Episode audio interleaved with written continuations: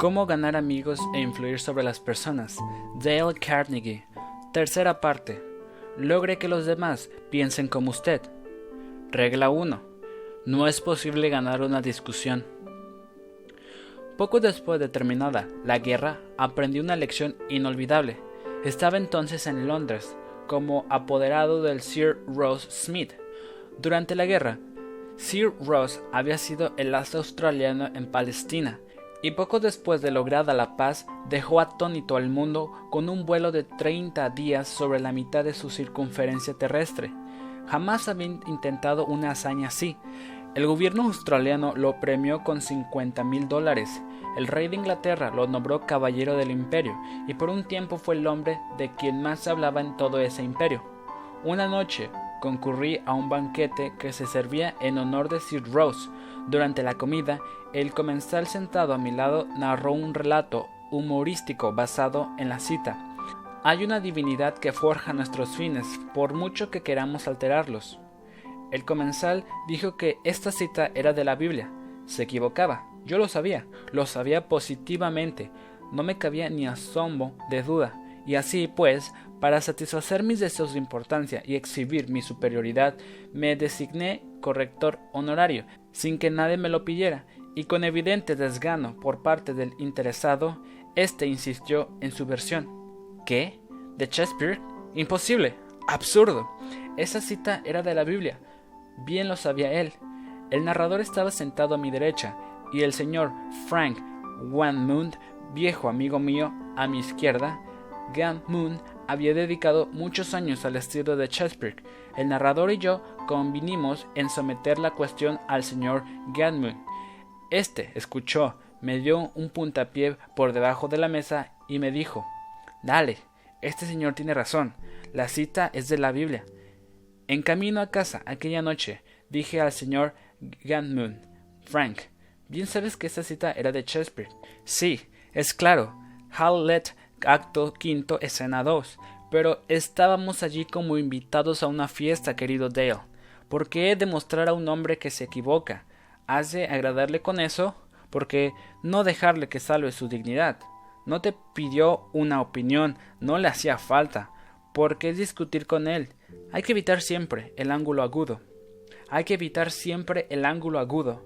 Ha muerto ya el hombre que dijo esto, pero la lección que me dio sigue su curso. Era una lección muy necesaria para mí, un discutidor inventarado. En mi juventud había discutido de todo con mi hermano. En el colegio estudié lógica y argumentación y participé en torneos de debate. Posteriormente, en Nueva York, dicté cursos sobre debate y argumentación, y una vez me avergüenza confesarlo, pensé escribir un libro sobre el tema. Desde entonces he escuchado, criticado, participado y estudiado los efectos de miles de discusiones. Como resultado de todo ello, he llegado a la conclusión de que solo hay un modo de sacar la mejor parte de una discusión, evitarla. Evitarla como se evitaría una víbora de cascabel o un terremoto. Nueve veces de cada diez, cuando termina la discusión, cada uno de los contenedores está más convencido que nunca de que la razón está de su parte. No se puede ganar a una discusión, es imposible porque si se pierde, ya está perdida, y si se gana, se pierde. ¿Por qué? Pues suponga usted que triunfa sobre el rival, que destruye sus argumentos y demuestra que es non compos mentis. ¿Y qué? Se sentirá usted satisfecho. Pero, ¿y él? Le ha hecho sentirse inferior. Has lastimado su orgullo. Ha hecho que se duela de ver que usted triunfa y un hombre convencido contra su voluntad sigue siendo de la misma opinión. Hace años un belicoso irlandés llamado Patrick Hyre ingresó en una de mis clases. Tenía poca instrucción, pero cómo le gustaba discutir. Había sido su chofer y se inscribió en mis cursos porque trataba por entonces, sin mucho resultado, de vender camiones. Unas pocas preguntas permitieron destacar el hecho de que no hacía más que discutir y pelear con las personas a quienes quería vender sus camiones. Si un presunto comprador decía algo en contra de los camiones que vendía, Pat se enseguecía y se lanzaba al ataque. Él mismo nos contaba. A menudo he salido de la oficina de un futuro cliente diciéndome, se las he cantado claras a ese pajarraco, Sí, es cierto que, se las había cantado claras, pero no le había vendido nada. Mi primer problema no fue el de enseñar a Patrick a hablar. Mi misión inmediata era enseñarle a abstenerse de hablar y evitar las luchas verbales. El señor Patrick es ahora uno de los mejores vendedores que tiene Nueva York en la White Motors Company. ¿Cómo lo ha conseguido? Escuchemos su relato. Si entro ahora en la oficina de un presunto comprador y me dice que un camión White no sirven para nada, yo no usaría uno aunque me lo regalaran. Voy a comprar un camión tal. Yo le respondo, amigo mío, escúcheme, el camión tal es muy bueno. Si lo compra no se arrepentirá. Los camiones tales son fabricados por una buena compañía. El presunto comprador queda sin habla entonces. Ya no hay terreno para discutir. Si me dice que el tal es el mejor camión y yo asiento, tiene que callarse. No se puede pasar el día diciendo es el mejor cuando estoy de acuerdo. Abandonamos entonces el tema del camión tal y yo empiezo a hablar de las condiciones del camión white. Hubo una época en que si una persona me hubiera hablado así, yo habría perdido el tino.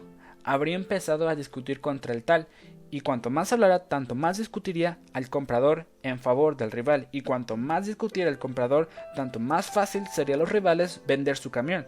Al recordar ahora aquellas cosas me pregunto cómo pude vender jamás un camión. Perdí muchos años de vida por discutir y pelear.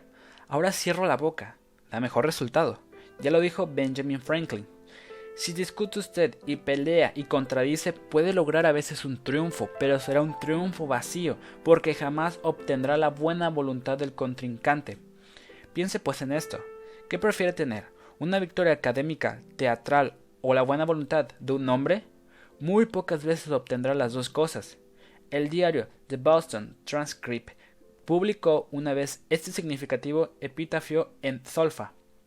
Yacen aquí los despojos de un hombre viajero. Murió defendiendo su derecho del paso. Razón le sobraba. Estaba en lo justo, lo cierto. Mas tal muerto está como si hubiera errado. Puede estar en lo cierto cuando discute, pero en cuanto a modificar el criterio del contendor, lo mismo sería que se equivocara usted en los argumentos. Frederick Parsons, consultor especializado en impuesto a la renta, relataba que durante una hora estuvo discutiendo con un inspector del gobierno sobre cuestión de impuestos, una partida de nueve mil dólares. El señor Parsons sostenía que esos nueve mil dólares eran en realidad una deuda incobrable que jamás serían percibidos y que no debían ser efectuados por el impuesto. Nada de deudas incobrables, respondió el inspector. Hay que pagar el impuesto. Este inspector narraba, el señor Parsons, ante nuestra clase, era arrogante y empecinado. Razonar con él estaba de más, señalar los hechos también. Cuanto más discutíamos, tanto más empecinado se ponía. Decidí entonces evitar la discusión, cambiar de tema y hacerle ver mi apreciación por su importancia.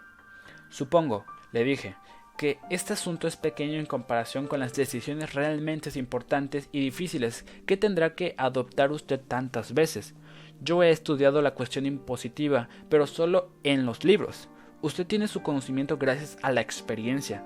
A veces desearía tener un empleo como el suyo. Así podría aprender muchas cosas. Dije francamente lo que sentía al respecto. Pues bien, el inspector se irguió en su silla, se echó hacia atrás y conversó largamente acerca de su trabajo, de los hábiles fraudes que había descubierto. Su tono se hizo gradualmente más amistoso, y por fin empezó a hablarme de sus hijos. Al despedirse me prometió espontáneamente que estudiaría mejor mi problema, y en pocos días me haría conocer su decisión. Tres días más tarde llamó a mi oficina y me informó que había decidido dejar la declaración de impuestos tal como había sido formulada por mí. Este inspector demostraba una de las debilidades humanas más comunes. Quería sentirse importante y mientras el señor Parsons argumentaba con él, satisfacía ese deseo, afirmando bruscamente su autoridad, pero tan pronto como se admitió su importancia y se detuvo la discusión, cuando pudo relevar ampliamente su yo, se convirtió en un ser humano lleno de simpatía y bondad. Buda dijo El odio nunca es vencido por el odio, sino por el amor y un malentendido no termina nunca gracias a una discusión, sino gracias al tacto, la diplomacia, la conciliación y un sincero deseo de apreciar el punto de vista de los demás. Lincoln reprendió cierta vez a un joven oficial del ejército porque se había dejado llevar a una violenta controversia con un compañero, y Lincoln dijo así no debe perder tiempo en discusiones personales. La persona que está resuelta a hacer lo más que pueda, y menos todavía debe exponerse a las consecuencias, incluso la ruina de su carácter y la pérdida de su serenidad. Ceded en las cosas grandes sobre las cuales no podéis exhibir más que derechos iguales, y ceded en las más pequeñas aunque lo sean claramente propias. Mejor es dar paso a un perro que ser mordido por él al disputarle este derecho ni aun matando al perro se curaría de la mordedura. Es un artículo aparecido en Bits and Pieces. Se publicaron algunas sugerencias para impedir que un desacuerdo se transforme en una discusión. Acepte el desacuerdo. Recuerde el eslogan. Cuando dos socios siempre están en acuerdo, uno de ellos no es necesario. Si hay algo que se les ha pasado por alto, agradezca a quien se lo recuerde Quizá este desacuerdo es una oportunidad de corregirse antes de cometer un grave error. Desconfíe de su primera impresión instintiva. Nuestra primera reacción natural en una situación desagradable es ponernos a la defensiva. Puede ser para peor, no para mejor. Controle su carácter. Recuerde que se puede medir la dimensión de una persona por lo que la irrita. Primero escuche. Dele a su oponente la oportunidad de hablar. Déjelo terminar no se resista, defienda ni discuta. Eso solo levanta barreras. Trate de construir puentes de comprensión, no construya altos muros de incomprensión. Busque las áreas de acuerdo. Una vez que haya oído hasta el fin a su oponente, exponga antes que nada los puntos y áreas en que está de acuerdo. Sea honesto, Busque los puntos donde puede admitir su error y hágalo. Discúlpese por sus errores. Eso desarmará a sus oponentes y reducirá la actitud defensiva. Prometa pensar y analizar con cuidado las ideas de sus oponentes. Y hágalo en serio. Sus oponentes pueden tener razón.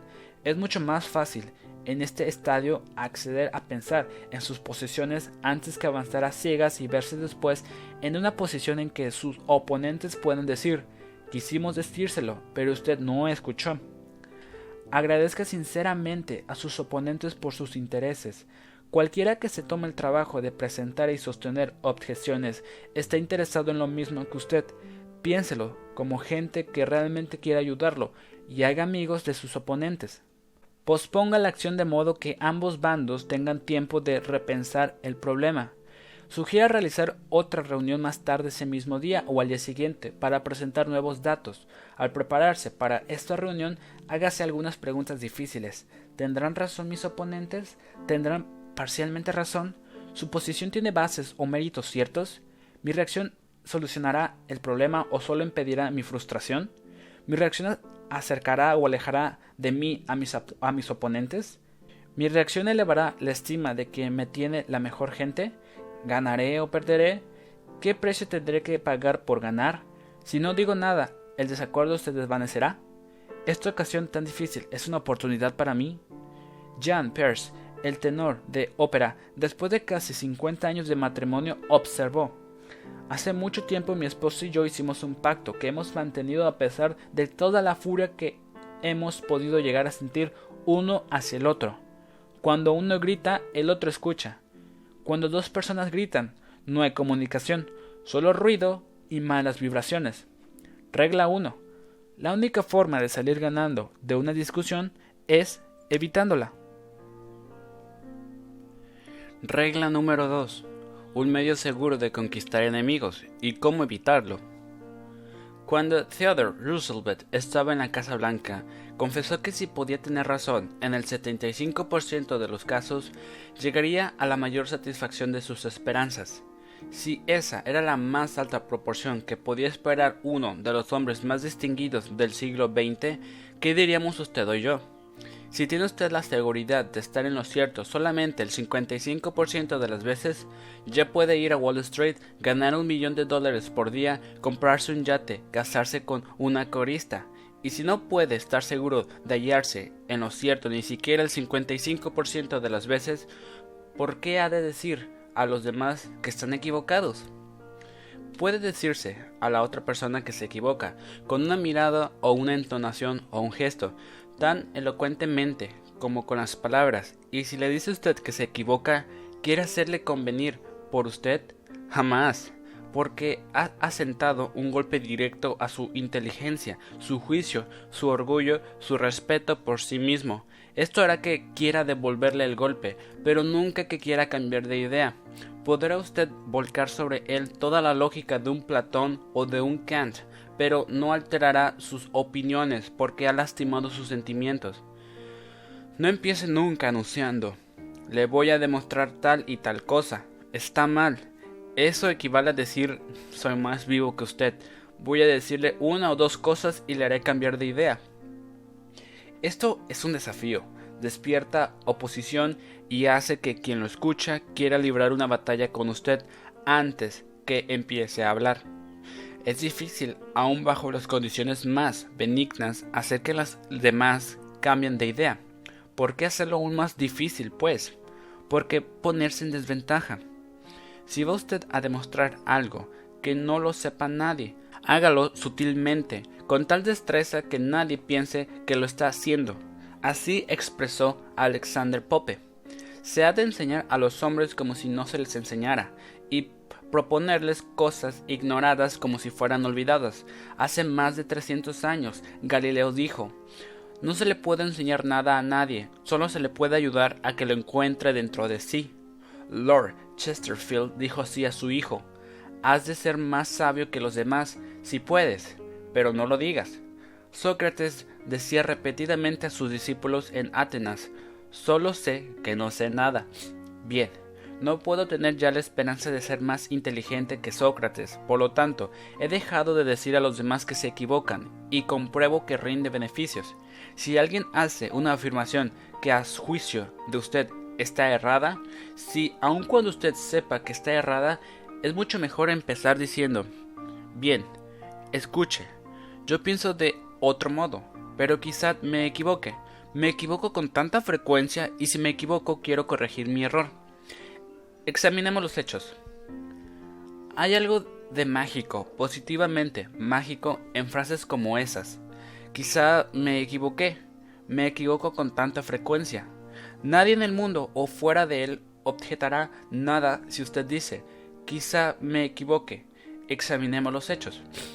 Uno de los miembros de nuestras clases usaba este método para tratar con sus clientes. Era Huddle Reinke concesionario de la empresa Dodge en Billings, Montana. Nos contó que las presiones del negocio de venta de automóviles lo habían llevado a desplegar una dureza inusual al enfrentarse con las quejas de sus clientes. Esto provocaba decisiones, pérdida de negocios y un malestar generalizado. Le contó la clase en la que se hallaba. Cuando llegué a reconocer que esta actitud me estaba llevando a la quiebra, probé una táctica distinta empecé a decir. En nuestra agencia hemos cometido tantos errores que con frecuencia me siento avergonzado. Es posible que nos hayamos equivocado en su caso. Dígame cómo fue. Este enfoque desarma a los quejosos y cuando el cliente termina de liberar sus sentimientos suele mostrarse mucho más razonable que antes. De hecho, muchos clientes me han agradecido por mi comprensión y dos de ellos incluso han traído amigos a comprar autos a mi agencia. En este mercado tan competitivo necesitamos siempre más de este tipo de clientes y creo que mostrando respeto por las opiniones de todos los clientes y tratándolos con diplomacia y cortesía podré ponerme a la cabeza de la competencia. Jamás se verá en aprietos por admitir que quizá se equivoque. Eso detendrá todas las discusiones y dará a la otra persona el deseo de ser tan justo y ecuánime como usted. La hará admitir que también él puede equivocarse. Si usted sabe positivamente que la otra persona se equivoca y se lo dice usted redondamente, ¿qué ocurre? Tomemos un ejemplo específico. El señor S., joven, abogado de Nueva York, debatía un caso muy importante hace poco ante la Suprema Corte de los Estados Unidos. Del proceso dependía la posesión de una vasta suma de dinero y también la disolución de una importante deuda legal. Durante el debate, uno de los miembros de la Corte dijo al señor S. El Estatuto de Limitaciones en Derecho Marítimo es de seis años, ¿verdad? El señor S se detuvo, miró al ministro por un momento y contestó después, rotundamente. Usia, no hay estatuto de limitaciones en derecho marítimo. Se hizo el silencio en la sala del tribunal, decía el señor S. al narrar este episodio ante una de nuestras clases y pareció que la temperatura ambiente había bajado a cero. Yo tenía razón, el ministro de la corte estaba equivocado y yo se lo señalé, pero ¿lo bienquisté conmigo? No, Sigo creyendo que en aquel caso el derecho estaba de mi parte y sé que defendí mi caso como jamás lo he hecho, pero no conseguí persuadir al tribunal. Cometí el enorme error de decir a un hombre famoso y muy culto que se equivocaba. Pocas personas son lógicas, casi todos tenemos perjuicios e ideas preconcebidas, casi todos nos hallamos cegados por ideas, por los celos, sospechas, temores, envidia y orgullo, y en su mayoría las personas no quieren cambiar de idea acerca de su religión o su corte de pelo, o el comunismo, o su astro de cine favorito. De manera que si usted suele decir a los demás que se equivocan, sírvase leer el siguiente párrafo todas las mañanas antes del desayuno es del ilustrativo libro La mente en proceso del profesor James Harvey Robinson. A veces notamos que vamos cambiando de ideas sin resistencia alguna, sin emociones fuertes, pero si se nos dice que nos equivocamos, nos enoja la imputación y endurecemos el corazón. Somos increíblemente incautos en la formación de nuestras creencias, pero nos vemos llenos de una ilícita pasión por ellas cuando alguien se propone privarnos de su compañía. Es evidente que lo que nos resulta caro no son las ideas mismas, sino nuestra estima personal que se va amenazada. Esa palabrita, mi, es la más importante en los asuntos humanos y el comienzo de la sabiduría consiste en advertir todo su valor. Tiene la misma fuerza siempre, sea que se aplique a mi comida, mi perro, mi casa, o a mi padre, mi patria, mi Dios. No solamente nos irrita la imputación que nuestro reloj funciona mal o nuestro coche ya es viejo, sino también la que se puede someterse a revisión nuestro concepto de los canales de Marte, de la pronunciación de Epicteto, del valor medicinal del salicylato o de la fecha en que vivió Sargon I. Nos gusta seguir creyendo en lo que hemos llegado a aceptar como exacto y el resentimiento que se despierta cuando alguien expresa duda acerca de cualquier de nuestras presunciones nos lleva a buscar toda suerte de excusas para aferrarnos a ella. El resultado es que la mayor parte de lo que llamamos razonamiento consiste en encontrar argumentos para seguir creyendo lo que ya creemos. Carl Georges, el eminente psicólogo, escribió en su libro Realización de una persona. Me ha resultado de enorme valor permitirme comprender a la otra persona. Puede resultarles extraño el modo en que he formulado la frase. ¿Acaso es necesario permitírseme comprender al otro? Creo que lo que es nuestra primera reacción a la mayoría de las proposiciones que oímos en boca del prójimo es una evaluación o un juicio antes que una comprensión. Cuando alguien expresa un sentimiento, opinión o creencia, nuestra tendencia es casi inmediatamente sentir tiene razón o qué estúpido, es anormal, es irracional, se equivoca, es injusto pero es muy raro que nos permitamos comprender precisamente qué sentido le ha dado a sus palabras la otra persona. Yo encargué una vez a un decorador de interiores que hiciera ciertos cortinados para mi casa. Cuando llegó la cuenta quedé sin aliento. Pocos días más tarde nos visitó una amiga que vio los cortinados, se mencionó el precio y la amiga exclamó con una nota de triunfo en la voz ¿Qué? Es una enormidad. Parece que se ha dejado engañar esta vez. ¿Era cierto? Sí, era la verdad, pero a pocas personas les gusta escuchar una verdad que es denigrante para su juicio. Por ser humano traté de defenderme. Señalé que lo mejor es con el tiempo lo más barato, que no se encuentra buena calidad y gusto artístico a precios de liquidación y así por el estilo. Al día siguiente nos visitó otra amiga que admiró los cortinados, se mostró entusiasmada y expresó el deseo de poder estar en condiciones de adquirir cosas parecidas para su hogar. Mi reacción fue del todo diferente. Para decirle la verdad, reconocí, yo no puedo darme estos lujos, pagué demasiado, ahora lamento haber encargado esos cortinados. Cuando nos equivocamos, a veces lo admitimos para nuestros adentros. Y si se nos sabe llevar con suavidad y contacto, quizá lo admitamos ante los demás y acaso lleguemos a enorgullecernos de nuestra franqueza y ecuanimidad en tal caso. Pero no ocurre así. Cuando otra persona trata de meternos a golpes en la garganta, el hecho poco sabroso de que no tenemos razón. Horace Grenley, el más famoso periodista de los Estados Unidos durante la Guerra Civil, estaba en violento desacuerdo con la política de Lincoln. Creía que podía obligar a Lincoln a convenir con él mediante una campaña de argumentación, burlas e insultos. Libro está acerba, campaña mes tras mes, año tras año, hasta la noche en que Booth hirió a Lincoln, escribió un ataque personal de tono brutal, amargo, sarcástico contra el presidente. Pero consiguió Grenley con esta acervidad que Lincoln estuviera de acuerdo con él? Jamás. La burla y el insulto no sirven para esto. Si quiere usted conocer algunas indicaciones excelentes acerca de la manera de tratar con las personas, de dominarse y mejorar su personalidad, lea la autobiografía de Benjamin Franklin, una de las más obras más fascinadoras que se han escrito, clásica en la literatura norteamericana. Esta es historia de su vida. Franklin narra cómo triunfó sobre el hábito inicuo de discutir y se transformó en uno de los hombres más capaces, suaves y diplomáticos que figuran en la historia nacional.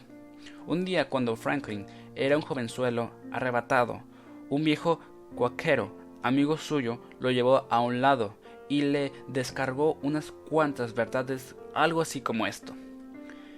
Bien eres imposible, tus opiniones son como una cachetada para quien difiera contigo, Tan es así que ya a nadie interesan tus opiniones. Tus amigos van descubriendo que lo pasan mejor cuando no estás con ellos. Sabes tanto que nadie te puede decir nada.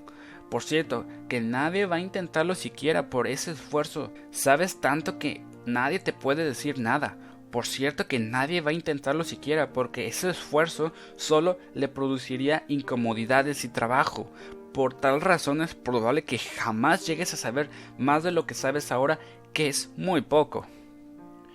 Uno de los rasgos más hermosos que ha tenido Franklin, a mi juicio, es la forma en que aceptó esta dolorosa lección. Tenía ya edad suficiente y suficiente cordura para comprender que era exacta, que si seguía como hasta entonces solo podría llegar al fracaso y a la catástrofe social. Dio pues una media vuelta. Comenzó inmediatamente a modificar su actitud insolente llena de perjuicios. Adopté la regla, refiere Franklin, en su biografía de eludir toda contradicción directa de los sentimientos de los demás y toda afirmación positiva de los míos. Hasta me prohibí el empleo de aquellas palabras o expresiones que significan una opinión fija, como por cierto, indudablemente, etc. Y adopté en lugar de ellas creo, entiendo o imagino que una cosa es así, o así me parece por el momento, cuando otra persona aseguraba algo a mi juicio era un error, yo me negaba el placer de contradecirla abiertamente y de demostrar enseguida algún absurdo en sus palabras, y al responder comenzaba observando que en ciertos casos o circunstancias su opinión sería acertada, pero que en el caso presente me parecía que habría cierta diferencia, etc. Pronto advertí las ventajas de este cambio de actitud. Las conversaciones que entablaba procedían más agradablemente. La forma modesta en que exponía mis opiniones les procuraba una recepción más pronta y menos contradicción. Me veía menos mortificado cuando notaba que estaba en error y conseguía más fácilmente que los otros admitieran sus errores y se sumaran a mi opinión cuando era la justa. Y esta manera de actuar, que al principio empleé con cierta violencia en cuanto a las inclinaciones naturales, se hizo con el tiempo tan fácil y fue tan habitual que, acaso, en los últimos 50 años nadie ha escuchado de mis labios una expresión dogmática. Y a esta costumbre considero deber principalmente el hecho de que tuve tanto peso ante mis conciudadanos cuando propuse nuevas instituciones o alteraciones en las antiguas, y tanta influencia en los consejos públicos cuando fui miembro de ellos, porque yo era un mal orador, jamás elocuente, sujeto a mucha vacilación en mi elección de las palabras, incorrecto en el idioma y sin embargo generalmente hice valer mis opiniones. ¿Qué resultado dan en los negocios los métodos de Benjamin Franklin? Veamos dos ejemplos. Caroline de Mountain, California del Norte, es supervisora de ingeniería industrial en una fábrica textil. Le contó a una de nuestras clases cómo manejó un problema delicado antes y después de seguir nuestro curso. Parte de mi responsabilidad, dijo, es crear y mantener sistemas y normas de incentivación para nuestros operarios, de modo que puedan hacer más dinero produciendo más hilados. El sistema que habíamos estado usando funciona muy bien cuando solo teníamos dos o tres tipos diferentes de hilado, pero recientemente ampliamos nuestro inventario e instalaciones de modo que permitimos producir más de 12 variedades diferentes. El sistema actual ya no es adecuado para pagar con justicia a los operarios por el trabajo que realizan dándoles un incentivo para aumentar la producción. Yo había ideado un sistema nuevo que nos permitiría pagarle al operario por la clase de hilado que estuviera produciendo en cada momento. Con mi nuevo sistema en la mano, entré a una reunión en directo, decidida a probar que mi idea era la más adecuada.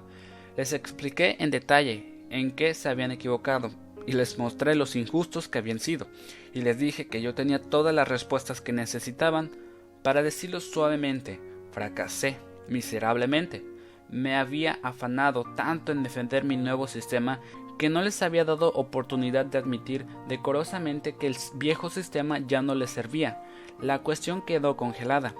Después de varias clases en nuestro curso comprendí muy bien dónde había estado mi error. Pedí otra reunión y esta vez les pregunté dónde creían que tenían problemas. Discutimos cada punto y les pedí sus opiniones sobre los mejores modos de proceder. Con unas pocas sugerencias lanzadas aquí y allá, dejé que ellos mismos presentaran mi sistema. Al final de la reunión, cuando lo expuse, lo aceptaron con entusiasmo. Ahora estoy convencida de que no puede lograrse nada bueno y si puede hacerse mucho daño si uno le dice directamente a una persona que está equivocada. Solo se consigue despojar a una persona de su dignidad y uno queda como un entrometido. Tomemos otro ejemplo y recordemos que estos casos son típicos de las experiencias de miles de personas. Crowley es vendedor en una gran empresa maderera de Nueva York. Crowley admite que durante años estuvo diciendo que se equivocaban a muchos experimentados inexpertos de maderas y había ganado las discusiones, pero sin ningún beneficio. ¿Por qué estos inspectores, dijo el señor Crowley, son como árbitros de fútbol? Una vez que llegan a una decisión, no las cambian más. El señor Crowley comprobó que su empresa perdía mucho dinero gracias a las discusiones que él ganaba, de modo que mientras seguía uno de mis cursos, resolvió cambiar de táctica y renunciar a las discusiones. ¿Con qué resultados? Veamos el relato que hizo ante sus compañeros de clase. Una mañana sonó el teléfono de mi oficina un hombre acalorado e iracundo procedió a informarme de que un camión de madera que habíamos enviado a su fábrica era completamente insatisfactorio. Su firma había dejado de descargarlo y solicitaba que, dispusiéramos inmediatamente lo necesario para retirar la mercadería de su corralón. Después de descargar aproximadamente la cuarta parte del envío, el inspector de la empresa informaba que la madera estaba un 55% por debajo de la calidad normal. En esas circunstancias, la casa se negaba a aceptar el cargamento. Salí inmediatamente para la fábrica y en el camino pensé en la mejor manera de resolver la situación. En esas circunstancias yo habría recordado ordinariamente las reglas sobre calidad de la madera y procurado, como resultado de mi experiencia y mis conocimientos como inspector de maderas, convencer al otro inspector de que la madera era de la calidad requerida y que él interpretaba erróneamente las reglas de inspección pero en cambio me decidí a aplicar los principios aprendidos en estos cursos. Cuando llegué a la fábrica encontré al comprador y al inspector de muy mal talante, dispuestos a discutir y pelear. Llegamos hasta el camión y les pedí que continuaran descargando para poder ver cómo se presentaban las cosas. Pedí al inspector que siguiera en su tarea y dejara a un lado los rechazos como había venido haciendo y pusiera las maderas buenas en otra pila. Después de contemplarlo por un rato comencé a advertir que su inspección era estricta en exceso y que no interpretaban bien las reglas. La madera en cuestión era pino blanco y yo sabía que el inspector era muy entendido en maderas duras, pero no tenía competencia ni experiencia en cuanto al pino blanco. En cambio, Él clasificaba la madera. Seguí mirando y por fin empecé a preguntar por qué ciertas piezas eran rechazadas. Ni por un instante insinué que el inspector se equivocaba. Destaqué que la única razón de mis preguntas era el deseo de poder dar a la empresa exactamente lo que necesitaba en los envíos futuros. Con estas preguntas, hechas siempre en forma amistosa y de cooperación, y con mi insistencia en que tenía razón al rechazar tablones que no le satisfacían, conseguí que las relaciones entre nosotros dejaran de ser tensas. Alguna frase cuidadosamente formulada por mi parte dio origen, en el ánimo del inspector, a la idea de que tal vez algunas de las piezas rechazadas estaban en realidad dentro de la calidad que habrían querido comprar y que las necesidades de la casa requerían una calidad más costosa. Tuve buen cuidado, no obstante, de no hacerle pensar que yo defendía un punto de vista opuesto al suyo. Gradualmente cambió toda su actitud por fin admitió que no tenía experiencia en la clasificación de pino blanco y comenzó a hacerme preguntas acerca de cada una de las piezas que se descargaban. Yo explicaba entonces por qué tal o cual pieza entraba dentro de la calidad especificada en el pedido, pero insistiendo siempre en que no quería que la casa la aceptara si no respondía a sus necesidades. Por fin el inspector llegó al punto de sentirse culpable cada vez que colocaba un tablón en la pila de los rechazos y por último comprendió que el error había sido de su empresa por no especificar el pedido una calidad tan buena como la que necesitaban. El resultado final fue que volvió a revisar todo el cargamento después de marcharme yo, que aceptó toda la madera y que recibimos un cheque por el pago total. En este caso solo un poco de tacto y la decisión de abstenerse, de decir a la otra persona que se equivoca, fija el valor monetario de la buena voluntad que salvó por ese medio.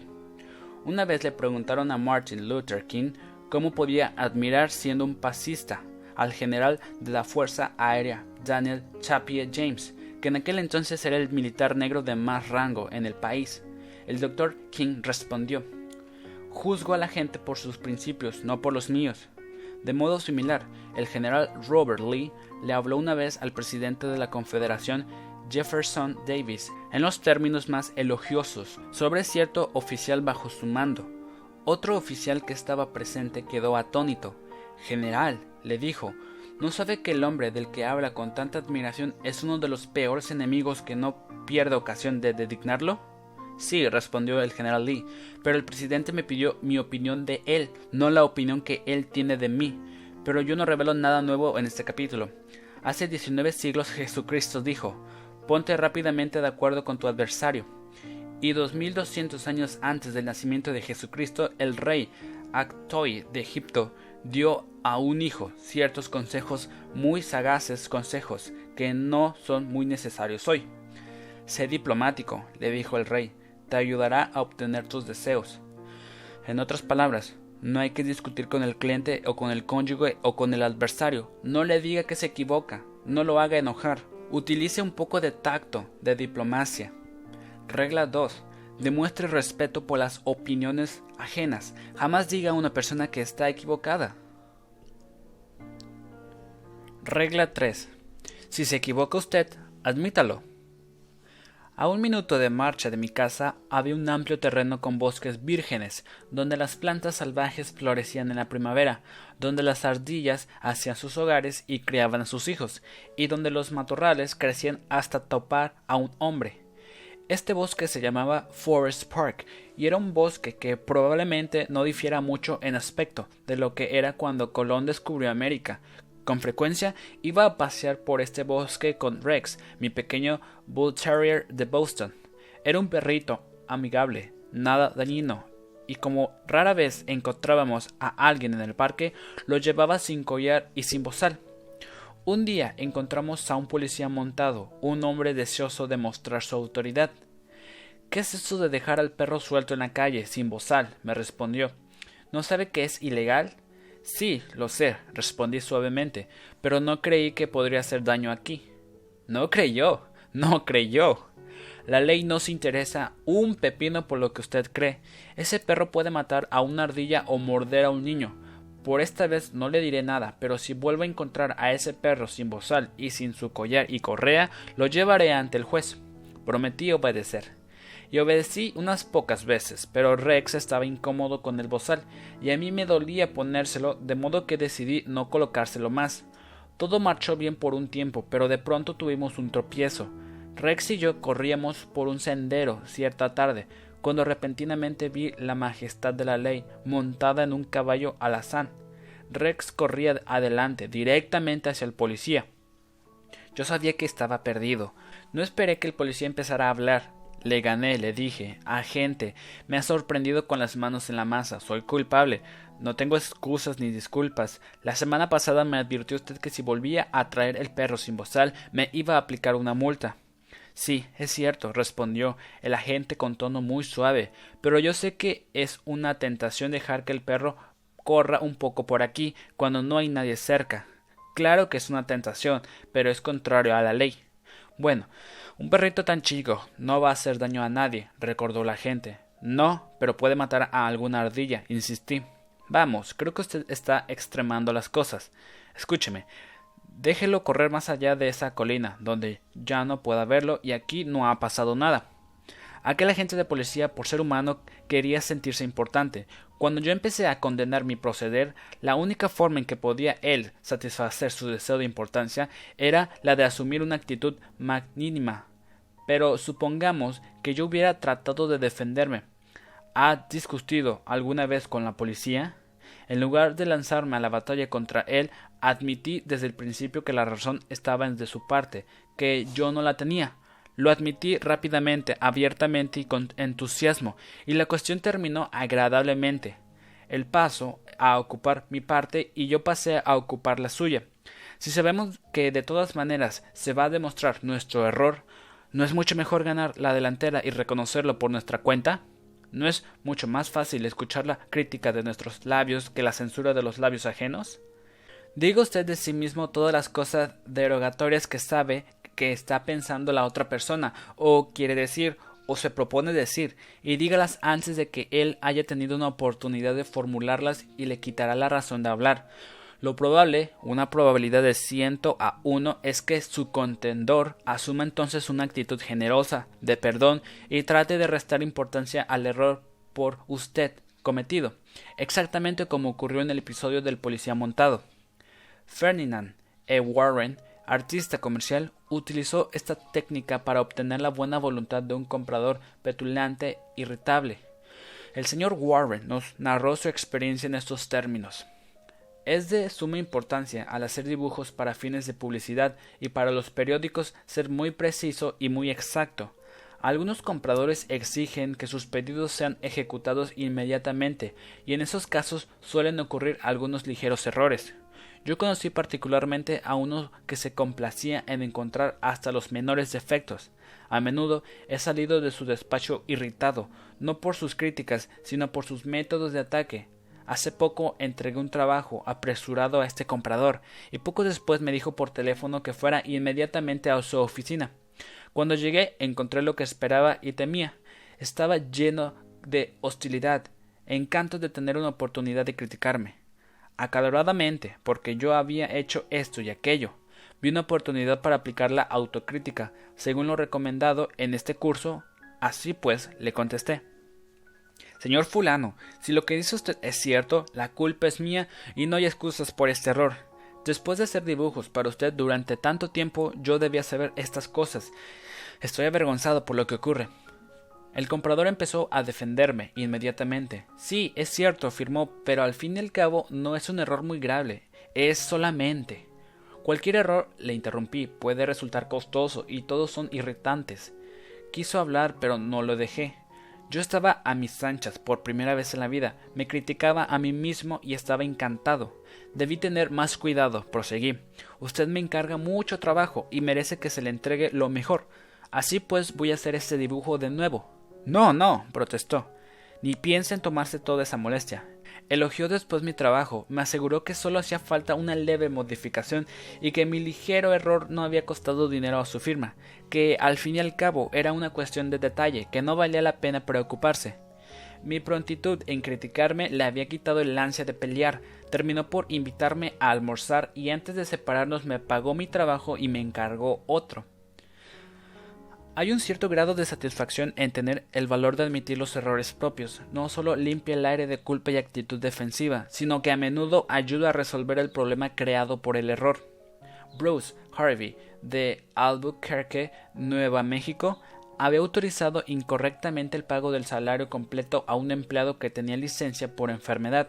Cuando descubrió su error, llamó al empleado, le explicó la situación y le dijo que para corregir el error tendría que descontar de su siguiente pago el monto completo del exceso pagado antes.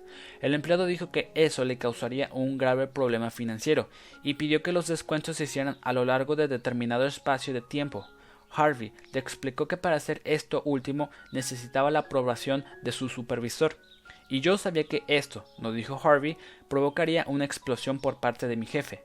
Mientras trataba de decidir cómo manejar esta situación, comprendí que todo el problema había sido de un error mío, y tendría que admitirlo así. Entré en la oficina de mi jefe, le dije que había cometido un error, y después le hizo un informe completo de los hechos, replicó de modo explosivo que era culpa del departamento de personal.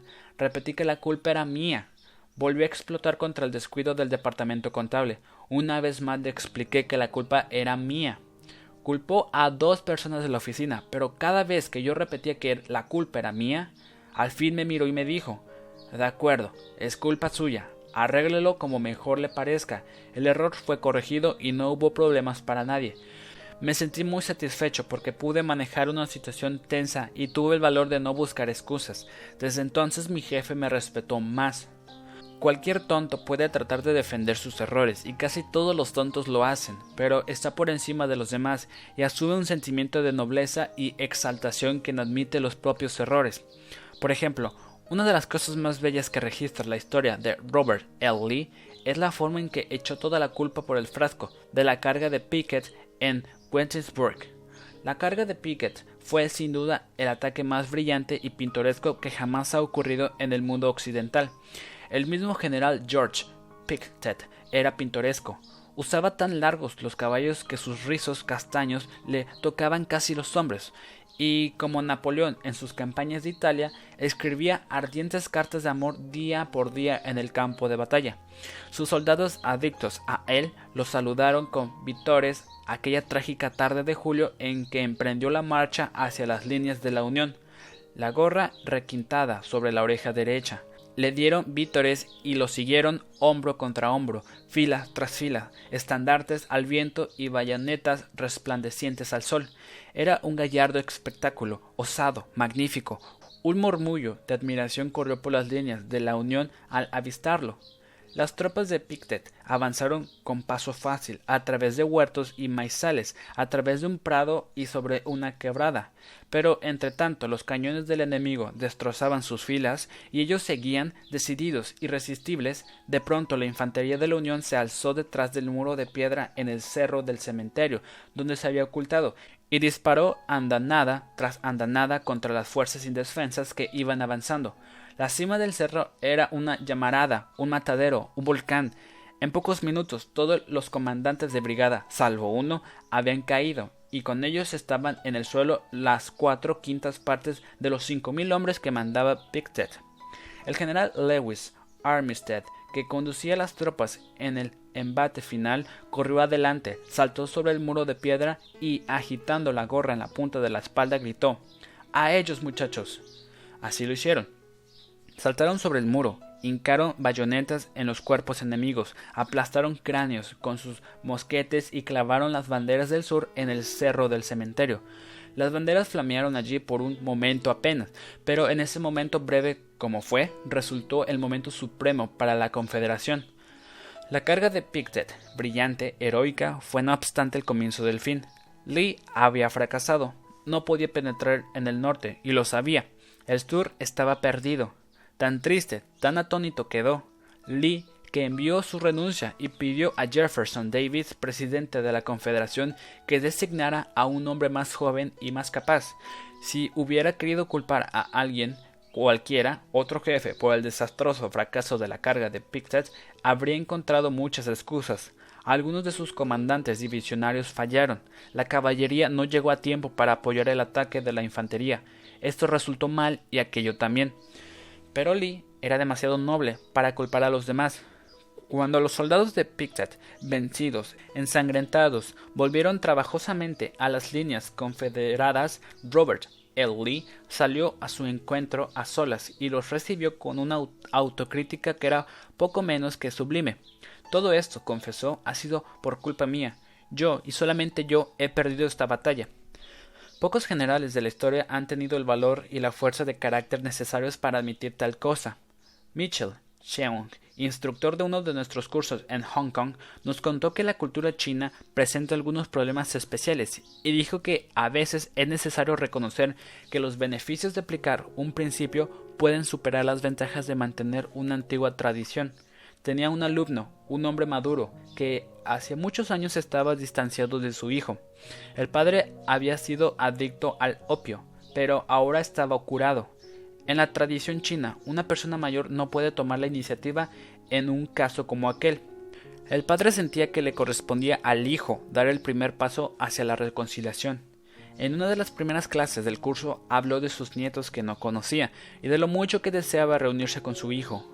Los alumnos del curso, todos chinos, comprendieron su conflicto entre su deseo y su antigua tradición. El padre sentía que los jóvenes debían mostrar respeto por los mayores y que estaba en lo justo al no ceder a su deseo y esperar a que fuera su hijo quien se acercara a él. Hacia el fin del curso, el padre volvió a dirigirse a la clase. He estado pensando en mi problema, dijo. Dale Carnegie dice si usted se equivoca, admítalo, rápida y enfáticamente. Es demasiado tarde para que yo lo admita rápido, pero puedo hacerlo enfáticamente. Me porté mal con mi hijo. Él tuvo razón en no querer verme y en alejarme de su vida. Puedo perder dignidad al pedirle perdón a una persona más joven, pero fue mi culpa y es mi responsabilidad admitirlo. La clase lo, lo aplaudió y le dio todo su apoyo. En la clase siguiente contó que había ido a la casa de su hijo, le había pedido perdón y ahora había iniciado una nueva relación con su hijo, su nuera y sus nietos a los que al fin había conocido. Albert Hubert fue uno de los autores más originales y que más agitaron a los Estados Unidos y sus mordaces escritos despertaron a menudo fieros resentimientos, pero Hubert, gracias a su rara habilidad para tratar con la gente, convirtió frecuentemente a sus enemigos en amigos. Por ejemplo, cuando un lector irritado le escribía para decir que no estaba de acuerdo con tal o cual artículo y terminaba llamando a Hubert esto y aquello, el escritor solía responder más o menos así.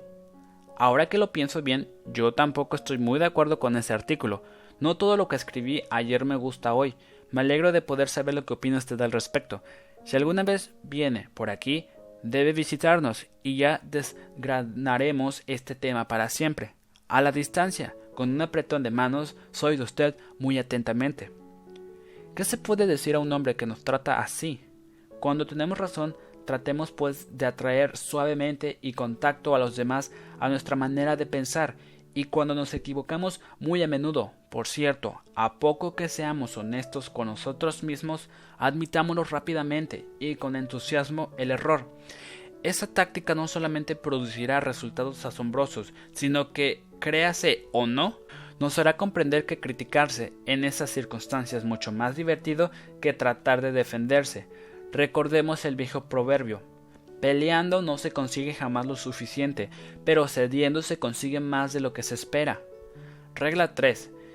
Si usted está equivocado, admítalo rápida y enfáticamente. Regla número 4. Una gota de miel. Si se irrita usted y dice unas cuantas cosas a otra persona, usted descarga sus sentimientos. Pero, ¿y la otra persona? ¿Compartirá acaso ese placer suyo? ¿Le será fácil convenir con usted al oír sus arranques deliciosos y su actitud hostil? Si vienes hacia mí con los puños cerrados, dijo Down Wilson, creo poder prometerte que los míos se aprestarán más rápido que los tuyos.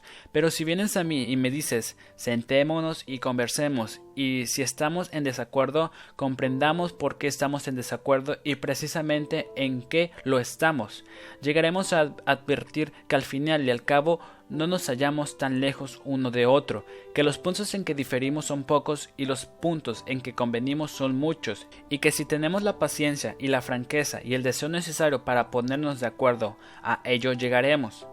Nadie aprecia más que el señor John Rockefeller. Hijo, la verdad de esta afirmación de Woodrow Wilson. Allá por 1915, Rockefeller era el hombre más despreciado en Colorado. Durante dos años terribles había sacudido a ese estado una de las más cruentas huelgas en la historia de la industria norteamericana. Los mineros, furiosos, belicosos, exigían paga más elevada a la Colorado Fuel y Iron Company, y Rockefeller dominaba en esa compañía. Había habido destrucción de propiedades y se había llamado a las fuerzas del ejército había corrido sangre, habían caído huelguistas alcanzados por las balas. En un momento como ese, ardiente de odio al aire, Rockefeller quería conquistar a su manera de pensar a todos los huelguistas. ¿Y lo consiguió? ¿Cómo? Veamos cómo. Después de varias semanas dedicadas a conquistar amigos entre ellos, Rockefeller dirigió la palabra a los representantes de los huelguistas. Ese discurso completo es una obra maestra, produjo resultados asombrosos, calmó a los tempestuosos olas de odio que amenazaban envolverlo, le valió una hueste de admiradores, presentó los hechos en forma tan amistosa que los huelguistas volvieron a trabajar sin decir una sola palabra más acerca de los aumentos de salarios por los cuales había luchado tan violentamente. Estudiemos la iniciación de ese notable discurso. Veamos que resplandece, literalmente, de amistad, Recordemos que Rockefeller hablaba a unos hombres que pocos días antes querían colgarlos de las ramas más altas de un árbol, pero su discurso no pudo ser más gentil, más amistoso, si lo hubiera dirigido a un grupo de misioneros. Lleno está el discurso de frases como Estoy orgulloso de encontrarme aquí, después de visitaros en vuestros hogares. No nos encontramos aquí como extraños, sino como amigos, espíritus de mutua amistad, nuestros intereses comunes, Solo por vuestra cortesía me encuentro aquí. Este es un día de fiesta en mi vida, comenzó Rockefeller. Es la primera vez que tengo la fortuna de encontrarme con los representantes de los empleados de esta gran compañía, sus funcionarios y sus superintendentes, todos juntos, y puedo aseguraros que estoy orgulloso de encontrarme aquí, y que mientras viva recordaré esta reunión. Si este meeting se hubiese efectuado hace dos semanas, hubiera estado yo aquí como un extraño para casi todos vosotros pues solo habría podido reconocer unas pocas caras, pero he tenido la oportunidad de visitar durante la, la, última semana todos los campamentos en las minas del sur y de hablar individualmente con casi todos los representantes, salvo los que se habían marchado. Después de visitaros en vuestros hogares y de conocer a vuestras esposas e hijos, no nos reunimos aquí como extraños, sino como amigos, y en ese espíritu de mutua amistad me complace tener esta oportunidad de discutir con vosotros acerca de vuestros intereses comunes. Como se trata de una reunión de funcionarios de la compañía y representantes de los empleados, solo por vuestra cortesía me encuentro aquí, porque no tengo la fortuna de ser un funcionario ni un empleado, y sin embargo entiendo estar íntimamente asociado con vosotros, porque, en cierto sentido, yo represento a la vez a los accionistas y a los directores. ¿No es este un ejemplo espléndido del arte de convertir a los enemigos en amigos? Imaginémonos que Rockefeller hubiese tomado otro camino. Imaginemos que hubiese discutido con los mineros y les hubiese dicho cosas desagradables. Imaginemos que por sus tonos e insinuaciones les hubiese imputado que se equivocaban. Imaginemos que con todas las reglas de la lógica les hubiese demostrado cada uno de sus errores. ¿Qué habría ocurrido? Habría despertado más ira, más odio, más rebelión. Si el corazón de un hombre está lleno de discordia y malos sentimientos contra usted, no puede usted atraerlo a su manera de pensar ni con toda la lógica de la creación. Los padres regañones, los patrones mandones y los maridos o esposas rezagones deben comprender que a nadie le gusta cambiar de idea, a nadie es posible obligar por la fuerza a que convenga con usted o conmigo, pero es posible conducir a la otra persona a ello si somos suaves y amables. Ya lo dijo Lincoln hace cerca de 100 años. Estas son sus palabras. Una vieja y exacta máxima dice que una gota de miel caza más moscas que un galón de hiel. También ocurre con los hombres que si usted quiere ganar a alguien a su causa, debe convencerlo primero de que es usted un amigo sincero. Ahí está la gota de miel que caza su corazón, el cual, dígase lo que se quiera, es camino real hacia su razón. Las personas de negocios van aprendiendo que rinde beneficios el ser amables con los huelguistas, por ejemplo, cuando 2.500 empleados de la fábrica de la White Motor Company se declararon en huelga pidiendo aumento de salario y reconocimiento del sindicato, Robert Black, presidente de la empresa, no formuló censuras, ni amenazas, ni habló de tiranía y de comunismo. Elogió a los huelguistas. Publicó en los diarios de Cleveland un anuncio en que los felicitaba por la forma pacífica en que han abandonado sus herramientas. Al ver que los huelguistas que cuidaban, que no trabajaban, los rompehuelgas, estaban ociosos, les compró un par de docenas de palos de béisbol y los guantes correspondientes y los invitó a jugar en terrenos baldíos. Para quienes preferían jugar a los bolos, adquirió un local adecuado. Esta muestra de amistad por parte del señor Black logró lo que siempre logra la amistad, engendró más amistad. Entonces los huelguistas consiguieron escobas, palas y carros y comenzaron a recoger los fósforos, papeles y colillas de cigarros en torno a la fábrica. Imaginemos eso. Imaginemos a unos huelguistas dedicados a limpiar el terreno de la fábrica mientras batallaban por salarios más elevados y por el reconocimiento del sindicato. Jamás se habían producido un acontecimiento así en la larga y tempestuosa historia de los conflictos obreros en los Estados Unidos. Esta huelga terminó en menos de una semana con una transacción y terminó sin rencores ni malos sentimientos. Daniel Webster que parecía un dios y hablaba como Jehová, fue uno de los abogados de mayor éxito, pero solía emitir sus argumentos más poderosos con expresiones tan amables como estas. Al jurado correspondiente considerar, quizá valga la pena pensar en esto, caballeros, aquí hay algunos hechos que espero no serán perdidos de vista, caballeros, o ustedes, señores, con su conocimiento del carácter humano, verán fácilmente el significado de estos hechos. Nada de presión, ni un intento de forzar las opiniones sobre los demás. Webster utilizaba el método tranquilo, calmo, amistoso, y esto contribuyó a hacerlo famoso. Tal vez no tenga usted que resolver una huelga o que dirigirse a un jurado jamás, pero ¿acaso quiera obtener una rebaja en el alquiler? ¿Le, ¿Le servirá entonces este método? Veamos. O. L. Straub, ingeniero quería que le rebajaran el alquiler y sabía que el dueño de la casa era un hombre muy enérgico. En una conversación ante nuestra clase relató Escribí al dueño de la casa notificándole que iba a dejar el departamento tan pronto como expirara el contrato. La verdad es que no quería mudarme de casa, quería permanecer en ella, siempre que me redujeran el alquiler, pero la situación no ofrecía esperanzas. Otros inquilinos lo habían intentado infructuosamente, pero yo me dije estoy estudiando la manera de tratar con la gente, de modo que puedo probarlo con él para ver qué resulta. El dueño de casa y su secretario vinieron a verme tan pronto como recibieron la carta. Lo recibí en la puerta con amistosa deferencia. Irradiaba buena voluntad y entusiasmo. No empecé a hablar de lo elevado que era el alquiler, empecé hablando de lo mucho que me gustaba el departamento. Fui caluroso en mi aprobación y generoso en mis elogios. Lo felicité por la forma en que se atendía a los inquilinos y funcionaba la casa de departamentos, y agregué que me encantaría poder seguir otro año allí, pero no me alcanzaba el presupuesto. Es evidente que jamás había tenido aquel hombre una recepción así de, de un inquilino. No sabía qué pasaba. Entonces empezó a narrarme sus dificultades. Inquilinos quejosos.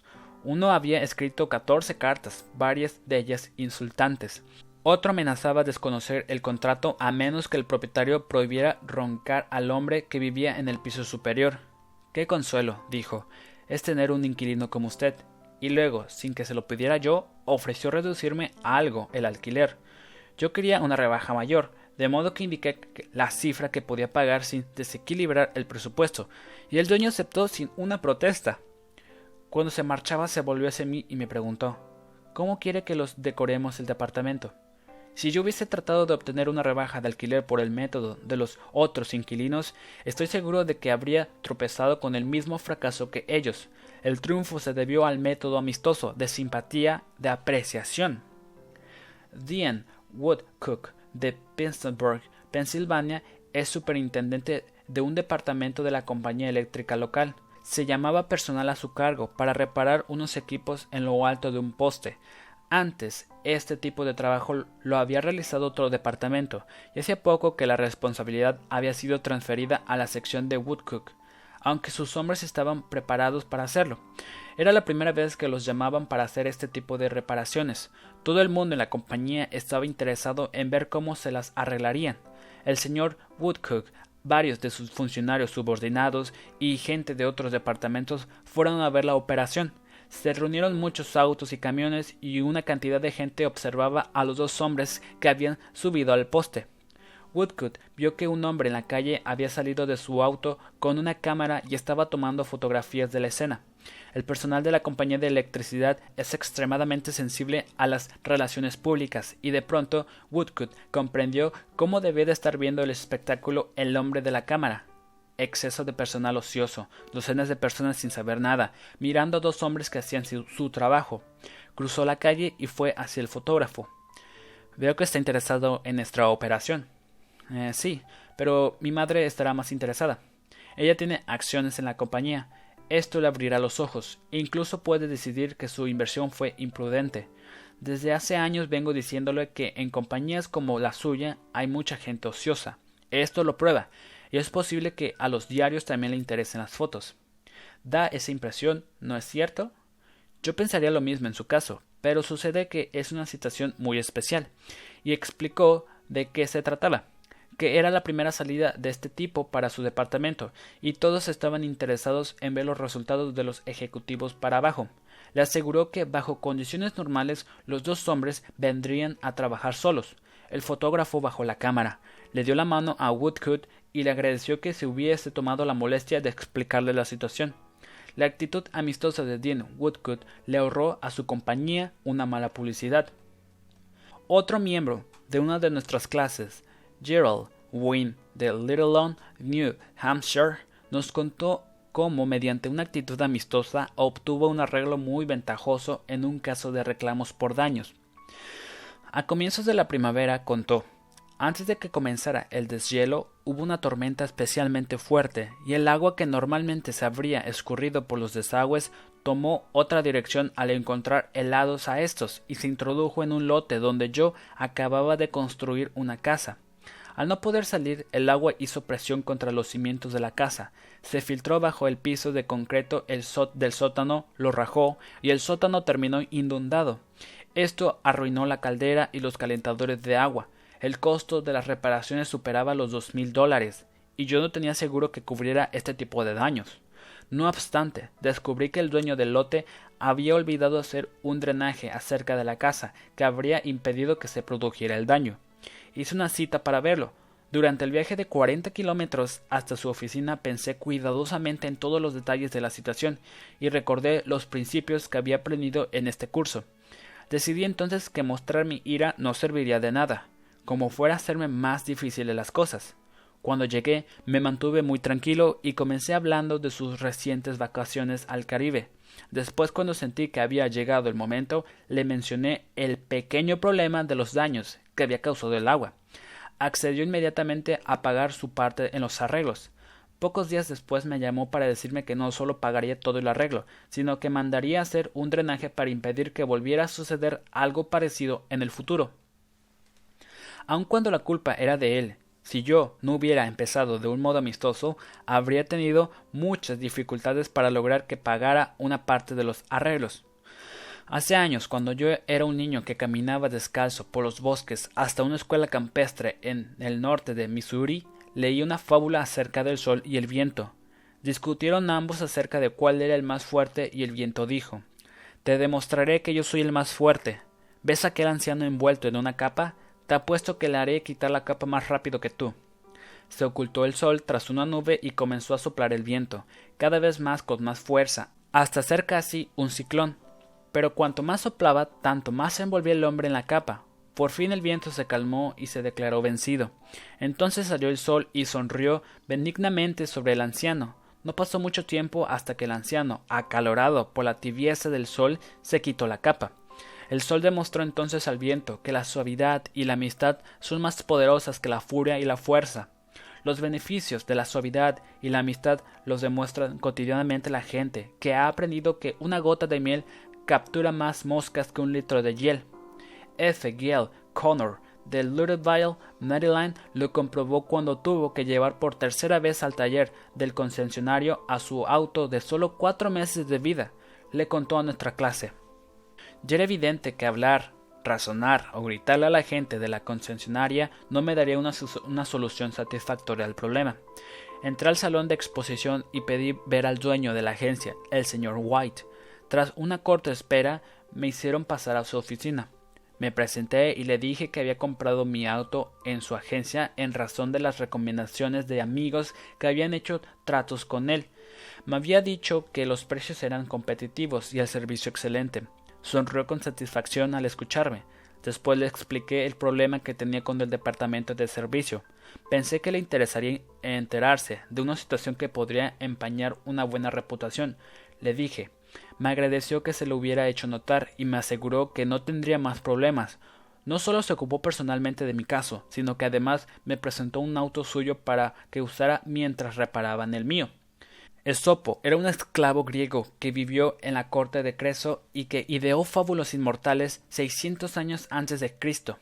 Pero las verdades que enseñó acerca de la naturaleza humana son tan exactas en Boston o en Birmingham ahora como lo fueron 25 siglos atrás en Atenas. El sol puede hacernos quitar la capa más rápidamente que el viento, y la bondad, la amabilidad y la apreciación para que el prójimo pueda hacerle cambiar de ideas más velozmente que todos los regaños y amenazas del mundo. Recordemos lo que dijo Lincoln. Una gota de miel caza más moscas que un galón de hiel. Regla 4. Empiece en forma amigable. Regla número 5.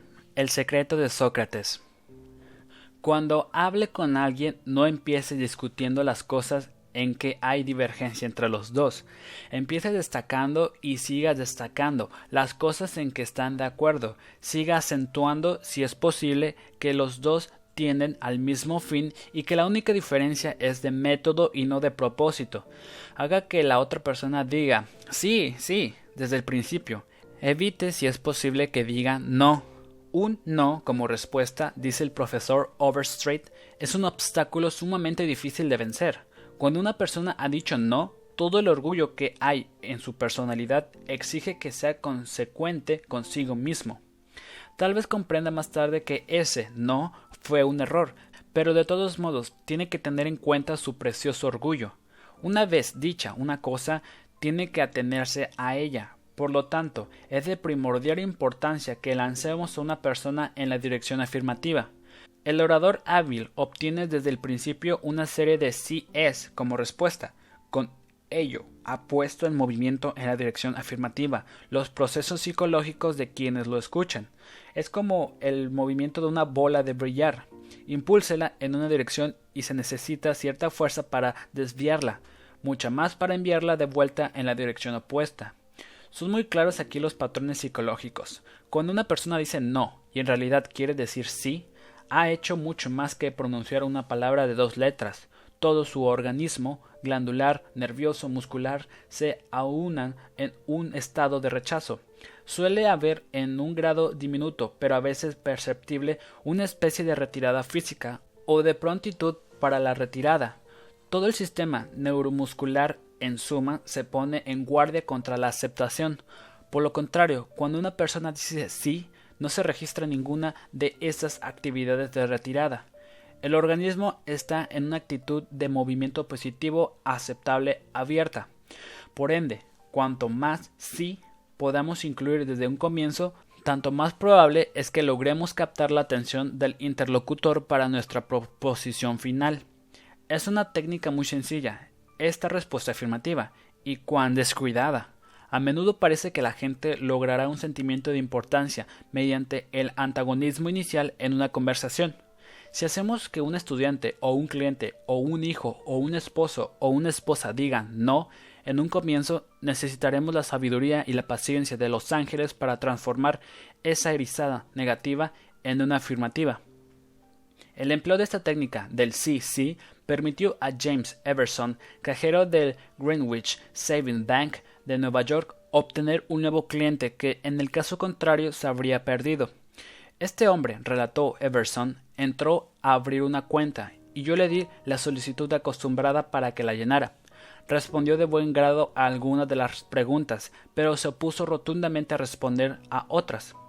Antes de empezar mi estudio de las relaciones humanas, yo habría dicho a este futuro cliente que si se negaba a dar la información al banco, tendríamos que negarnos a aceptar su cuenta. Me avergüenza confesar que en el pasado hice muchas veces del tal cosa. Naturalmente, un ultimátum como ese me daba la impresión de mi importancia. Demostraba que yo era el que mandaba y que no se podían desobedecer las reglas del banco, pero esa actitud no causaba, por cierto, una sensación de bienvenida y de importancia al hombre que entraba a confiarnos sus depósitos. Esa mañana resolví emplear el sentido común. Decidí no hablar de lo que quería el banco, sino de lo que quería el cliente. Y sobre todo, resolví lograr que me dijera sí, sí desde un principio. Convine con él, pues, le dije que la información que se negaba a dar no era absolutamente necesaria, pero agregué, supongándose que al morir tiene usted dinero en este banco, ¿No le gustaría que lo transfiriéramos a su pariente más cercano que tiene derecho a ese dinero según la ley? Sí, es claro. ¿No le parece pues que sería una buena idea darnos el nombre de su pariente más cercano para que, en caso de morir usted, podamos cumplir su deseo sin errores ni retrasos? Sí, dijo otra vez el hombre. Se suavizó y cambió la actitud del cliente cuando comprendió que no pedíamos la información para beneficio del banco, sino para el suyo. Antes de retirarse, este joven no solamente me dio una información completa, sino que, por indicación mía, abrió una cuenta auxiliar por la cual designaba a su madre como beneficiaria de sus depósitos en caso de muerte, y respondió con presteza a todas las preguntas relativas a su madre. Comprobé que al hacerle decir sí, sí, desde un comienzo, le había hecho olvidar la cuestión principal y responder complacido todas las cosas que yo quería. Había en mi territorio un hombre a quien nuestra compañía deseaba vender motores. Nos contaba otra vez el señor Joseph Allison, vendedor de la Westinghouse. Mi predecesor lo había visitado durante diez años sin conseguir nada. Cuando yo me hice cargo del territorio, ah, seguí insistiendo durante tres años sin lograr nada, pero por fin al cabo de trece años de visitas y esfuerzos conseguimos venderle unos pocos motores. Yo tenía la, seguridad de que si esos motores daban buen resultado nos comprarían varios centenares. Estas eran mis esperanzas. Yo sabía que los motores darían resultado, de modo que cuando lo visité tres semanas más tarde iba encantado de la vida. Pero no me duró mucho el entusiasmo, porque el jefe de mecánicos de la fábrica me recibió con este sorprendente anuncio. Addison, no puedo comprarle más motores. ¿Por qué? inquirí atónito. Porque esos motores recalientan mucho, no se los pueden tocar. Yo sabía que de nada servía discutir. Muchas veces lo había intentado infructuosamente. Pensé, pues, en obtener por respuesta sí, sí. Bien, dije, señor Smith, estoy en un todo de acuerdo con usted. Si esos motores recalientan demasiado, no debe comprarnos más. Debe tener motores que no se recalientan más de lo establecido por los reglamentos de la Asociación Nacional de Fabricantes Eléctricos. ¿No es así? Advirtió que era así. Yo había obtenido mi, primer sí.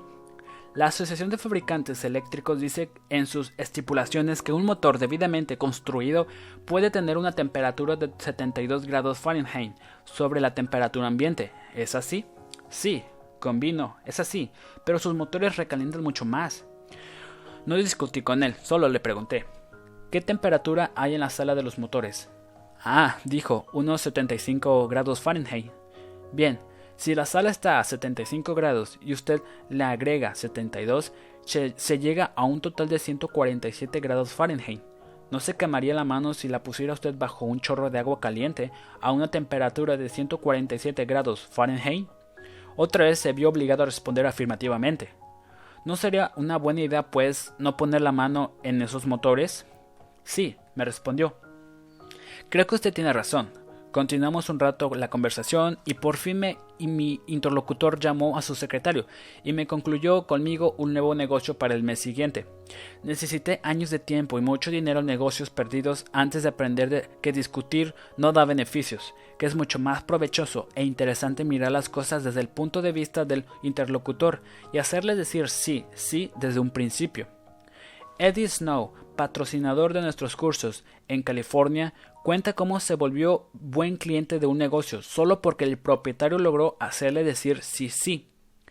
Eddie se había interesado en la casa con arco y flecha y había gastado bastante dinero en la compra de equipo en un negocio de artículos deportivos. En una ocasión en que su hermano fue a visitarlo, quiso llevarlo de casa con él. Trató de alquilar un arco en este mismo negocio. El empleado que atendió a su llamado telefónico le respondió, sin más, que no alquilaban arcos, de modo que Eddie llamó a otro negocio. He aquí su relato de lo que pasó. Me respondió un caballero muy agradable. Su respuesta a mi pedido de alquiler fue totalmente diferente a lo que había recibido en el otro negocio. Me dijo que lamentablemente ya no alquilaban más arcos, porque no le resultaba rentable. Después me preguntó si yo había alquilado alguna vez un arco. Le dije que sí, que lo había hecho años atrás. Me recordó que probablemente yo habría pagado entre 25 y 30 dólares por el alquiler. Volví a decir que sí. Entonces me preguntó si yo era de la clase de personas a las que les agradaba ahorrar dinero. Naturalmente respondí que sí. Me explicó que tenían equipos de arcos con todos los extras en venta por 34.95 dólares. Yo podía comprarme un arco por solo 4.95, más de lo que costaría alquilarlo. Me explicó que ese era el motivo por el que había dejado de alquilar. ¿No me parecía razonable? Mi respuesta, que volvió a ser afirmativa, llevó a mi adquisición de un equipo, y cuando fui al local a retirarlo le compré varios elementos más, y desde entonces he seguido siendo cliente suyo. Sócrates, el tábano de Atenas, fue de los más grandes filósofos que haya habido. Hizo algo que solo un puñado de hombres han podido lograr en toda la historia cambió radicalmente todo el curso del pensamiento humano y ahora, 24 siglos después de su muerte, se le honra como uno de los hombres más hábiles para persuadir a los demás. Sus métodos, decía a los demás que se equivocaban. Ah, no, era demasiado sagaz para eso. Toda su técnica llamada ahora método socrático se basa en obtener una respuesta de sí sí. Hacía preguntas con las cuales tenía que convenir su interlocutor seguía ganando una afirmación tras otra hasta que tenía una cantidad de sí a su favor. Seguía preguntando hasta que por fin, casi sin darse cuenta, su adversario se veía llegando a una conclusión que pocos minutos antes habría rechazado energéticamente. La próxima vez que deseamos decir a alguien que se equivoca, recordemos el viejo Sócrates y hagamos una pregunta amable, una pregunta que produzca la respuesta sí, sí. Los chinos tienen un proverbio lleno de la vieja sabiduría oriental. Quien pisa con suavidad va lejos. Estos chinos tan cultos han pasado cinco mil años estudiando la naturaleza humana y han empleado en ello mucha perspicacia. Quien pisa con suavidad va lejos. Regla 5. Consiga que la otra persona diga sí, sí inmediatamente. Regla número 6 la válvula de seguridad para atender quejas. Casi todos nosotros, cuando tratamos de atraer a los demás a nuestro modo de pensar, hablamos demasiado. Los vendedores especialmente son adictos a este costoso error. Dejemos que hable la otra persona. Ella sabe más que nosotros acerca de sus negocios y sus problemas. Hagámosle preguntas. Permitámosle que nos explique unas cuantas cosas. Si estamos en desacuerdo con ella, podemos vernos tentados a interrumpirla, pero no lo hagamos. Es peligroso. No nos prestará atención mientras tenga todavía una cantidad de ideas propias que reclaman expresión. Escuchemos con paciencia y con ecuanimidad. Seamos sinceros. Alentémosla a expresar del todo sus ideas. ¿Da resultados esta política en los negocios? Veamos. Aquí tenemos el relato de un hombre que se vio obligado a emplearla. Uno de los más grandes fabricantes de automóviles de los Estados Unidos negociaba la compra de tejidos para tapizar sus coches durante todo el año. Tres fábricas importantes habían preparado tejidos de muestra. Todos habían sido inspeccionados por los directores de la compañía de automóviles y a cada fabricante se les había comunicado que en un día determinado se daría a su representante una oportunidad para intentar por última vez la obtención del contrato. JBR, representante de uno de los fabricantes, llegó a la ciudad con un ataque de laringitis muy fuerte. Cuando me llegó el turno de reunirme con los directores en conferencia, relataba el señor R ante una de mis clases. Había perdido la voz. Apenas podía hablar en un susurro. Se me hizo entrar en una sala donde me encontré ante el jefe de tapicería, el agente de compras, el director de ventas y el presidente de la compañía. Yo hice un valiente esfuerzo por hablar, pero mi garganta no salió más que un chillido. Estaban todos sentados en torno a una mesa, de modo que escribí en un trozo de papel Señores, he perdido la voz. No puedo hablar. Yo hablaré por usted, dijo el presidente. Así lo hizo. Exhibió mis muestras y ensalzó sus ventajas. Se planteó una viva discusión acerca de los méritos de mi mercancía, y el presidente, como hablaba por mí, tomó mi partido en la discusión. Yo no participé más que para sonreír, asentí con la cabeza y hacer unos pocos gestos. Como resultado de esta conferencia extraordinaria se me concedió el contrato, que significaba la venta de un millón de metros de tejido para tapizados, con un valor total de un millón seiscientos mil dólares, o sea, el negocio más grande que jamás he realizado. Sé que lo habría perdido si hubiese conservado la voz, porque tenía ideas erróneas de todo el asunto. Solo por este accidente descubrí cuánto beneficio rinde a veces que el interlocutor sea el que hable. Dejar hablar a la otra persona ayuda en situaciones familiares, así como en los negocios. Las relaciones de Barbara Wilson con su hija, Laurie, se estaban deteriorando rápidamente. Laurie, quien fue siempre una criatura quieta, complaciente, se convirtió en una joven hostil y algunas veces agresiva. La señora de Wilson le hablaba, la amenazaba y castigaba, pero sin lograr nada. Un día la señora de Wilson dijo en una de nuestras clases me di por vencida. Larry me, desobedeció y dejó la casa para visitar a una amiga antes de completar sus quehaceres. Cuando retornó a la casa yo estaba por gritar por milésima vez que ya no tenía fuerzas para hacerlo. Simplemente la miré y tristemente le pregunté ¿Por qué, Larry? ¿Por qué? Larry tonó mi estado y ánimo y en voz calmada respondió ¿De verdad quieres saber? Yo firmé con la cabeza y Laurie comenzó a hablar, primero con excitación y luego fue un torrente de palabras. Yo jamás la escuchaba, siempre estaba ordenándole lo que debía hacer. Cuando ella quería contarme sus pensamientos, sentimientos, ideas, yo la interrumpía con más órdenes.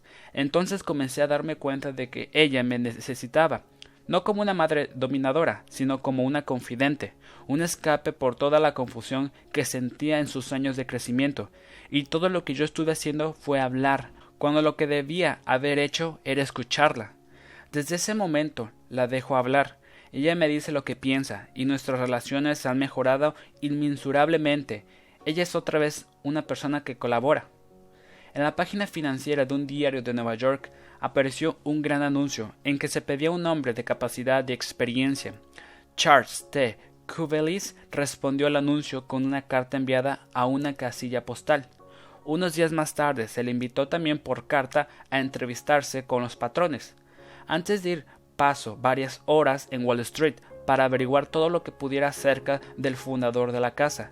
Durante la entrevista final declaró francamente Sería para mí un orgullo estar vinculado con una gran entidad como esta. Creo que usted se inició hace 28 años sin más elementos que una oficina y una estenógrafa, ¿no es cierto? Casi todos los hombres que han triunfado se complacen en recordar sus luchas iniciales. Este hombre no era una excepción. Habló un largo rato acerca de cómo había comenzado en los negocios con 450 dólares y una idea original relató sus luchas contra el desaliento y sus batallas contra las mofas ajenas, cómo trabajaba los domingos y feriados de 12 a 16 horas por día y cómo triunfó al fin, contra todas las probabilidades, hasta que ahora los hombres más importantes de Wall Street iban a pedirle consejo e informaciones. Estaba orgulloso de esa historia, tenía derecho a sentirse orgulloso y pasó un rato espléndido contando su actuación. Por fin interrogó brevemente a Kubelis acerca de su experiencia. Llamó entonces a uno de los vicepresidentes y le dijo Creo que este es el hombre que necesitamos. El señor Kubelis se había tomado el trabajo de averiguar los antecedentes de su patrón en perspectiva, demostró interés en los demás y por sus problemas, lo alentó a hablar de él y así causó una impresión favorable. Roy J. Bradley de Sacramento, California, tenía el problema opuesto, Escuchó cuando un buen candidato para un puesto se convenció a sí mismo de aceptar el trabajo en su firma. Nos contó esto. Como éramos una firma pequeña, no teníamos beneficios sociales para nuestros empleados, como hospitalización, seguro médico y pensiones. En nuestra compañía cada representante es un agente independiente, ni siquiera les damos tantas felicitaciones de trabajo como nuestros competidores más importantes, por cuanto no podemos publicitar su trabajo. Richard Prior tenía el carácter y la experiencia que necesitamos para este puesto, y lo entrevistó primero mi ayudante, quien le explicó todos los aspectos negativos de este empleo. Cuando entró en mi oficina parecía ligeramente desalentado, yo me limité a mencionar el único beneficio claro de asociarse con mi firma, que era el de ser un contratista independiente, y en consecuencia no tener prácticamente patrones. Él respondió hablando de esta ventaja, y poco a poco empezó a sacarse de encima las ideas negativas con que había entrado para la entrevista. En varias ocasiones me pareció como si hubiese hablado para sí mismo. Por momentos me sentía tentado de agregar algo, pero cuando la entrevista llegó a su fin, sentí que él se había convencido a sí mismo, él solo de que le gustaría trabajar para mi firma. Al escucharlo con atención y dejar que Dick hablara sin interrumpirlo, le permití sopesar los pros y las contras y llegar a la conclusión de que el empleo era un desafío que le gustaría enfrentar. Lo contratamos y desde entonces ha sido un prominente representante de nuestra empresa. La verdad es que hasta nuestros amigos prefieren hablarnos de sus hazañas antes que escucharnos hablar de las nuestras. La Roche Foundcold, el filósofo francés, dijo Si quieres tener enemigos, supera a tus amigos. Si quieres tener amigos, deja que tus amigos te superen. ¿Por qué es así? Porque cuando nuestros amigos nos superan, tienen sensación de su importancia, pero cuando los superamos se sienten inferiores, y ello despierta su envidia y sus celos. De lejos, la más querida de las consejeras de colocación de la agencia de personal Midtown era Henrietta G., pero no siempre había sido así. Durante los primeros meses de su asociación con la agencia, Henrietta no tenía un solo amigo entre sus colegas. ¿Por qué? porque todos los días se jactaba de las cuentas nuevas que había abierto y todo lo que había logrado. Yo era buena en mi trabajo y estaba orgullosa de ello, contó Henrietta en una de nuestras clases. Pero mis colegas, en lugar de alegrarse de mis triunfos, parecían resentirse por ellos. Yo quería ser apreciada por esta gente, de veras quería que fueran mis amigos. Después de escuchar algunas de las sugerencias hechas en este curso, empecé a hablar menos sobre mí y a escuchar más a mis asociados. Ellos tienen también cosas de que jactarse y les entusiasmaba más la idea de hablar sobre ellos que de escucharme a mí. Ahora, cuando nos reunimos a charlar les pido que compartan sus alegrías conmigo y solo menciono mis logros cuando ellos me preguntan. Regla 6. Permita que la otra persona sea quien hable más.